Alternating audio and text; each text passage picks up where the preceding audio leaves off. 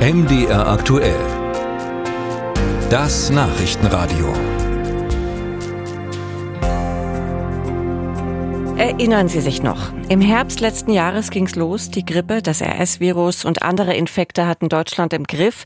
Der Krankenstand war enorm. Und kurz vor Weihnachten hatte die Grippewelle dann ihren Höhepunkt erreicht und es dauerte noch bis in den Frühling, bis nicht mehr allerorten genießt und gehustet wurde.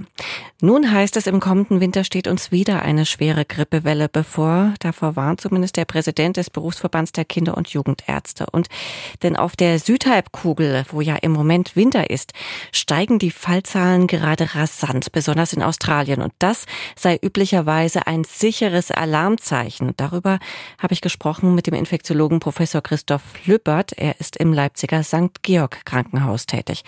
Professor Lübbert, ich grüße Sie. Ich grüße ganz herzlich zurück. Grippewelle in Australien. Sehen Sie auch eine schwere Grippewelle auf uns hier in Deutschland zurollen?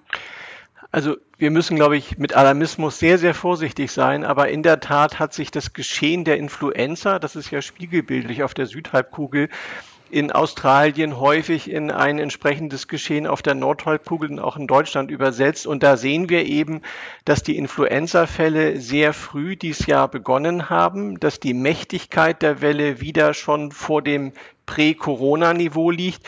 Und die große Besonderheit ist, dass vor allen Dingen Kinder zum Teil sehr schwer krank äh, geworden sind und zum Teil auch äh, verstorben sind. Und das ist natürlich ein Alarmsignal für den Herbst und den Winter hier auch in Deutschland, sich entsprechend vorzubereiten, was Medikamente angeht, was Versorgungsstrukturen angeht und natürlich auch, was den Appell an das Impfen angeht. Mhm. Auch im vergangenen Jahr, da gab es ja in Australien eine Grippewelle. Im australischen Winter ist die Lage jetzt vergleichbar oder ist sie jetzt ernster? Ja, wenn man sich die Kurven, die die australischen Gesundheitsbehörden veröffentlichen im Internet anguckt, dann ist das ungefähr so wie 2022, auch dass es relativ früh losging. Das war ja auch bei uns dann so, dass die Grippe schon Ende Oktober, Anfang November losging und nicht wie sonst immer erst nach Weihnachten. Und ich würde auch sagen, wir sind gut beraten, uns auf so ein Szenario einzustellen, dass es früher losgeht, dass es relativ heftig sein wird, dass vor allen Dingen auch Kinder betroffen sind. Und das ist eben wirklich wichtig, auch äh, was Impfen und Medikamente und Versorgung angeht. Und es sind tatsächlich dann auch die gleichen Erreger, die dann zu uns auf die Nordhalbkugel kommen? Das kann man so nicht sagen. Häufig ist das so, aber manchmal nimmt die Dynamik der Grippeepidemie im Winter dann doch auch andere Züge an, weil natürlich mehrere Virussubtypen und Virustypen beteiligt sind.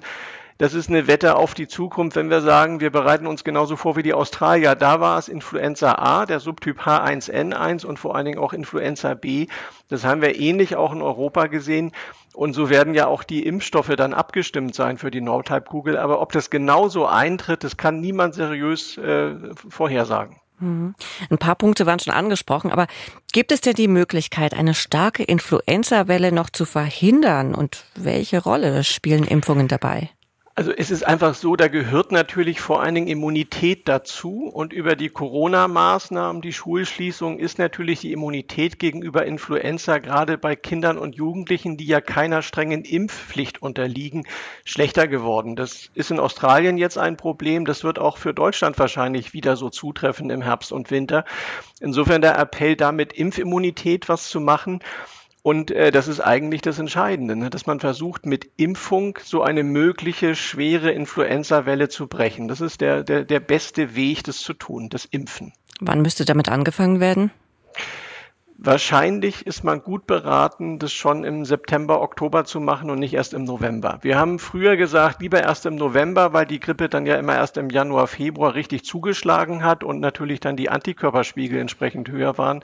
Wahrscheinlich ist es gut, jetzt im September, Oktober damit zu beginnen. Das gilt für die Kinder, das gilt natürlich auch für die Erwachsenen. Das wäre meine Empfehlung.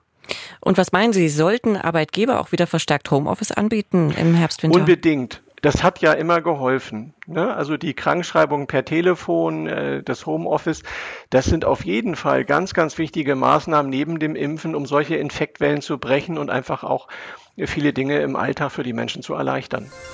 Musik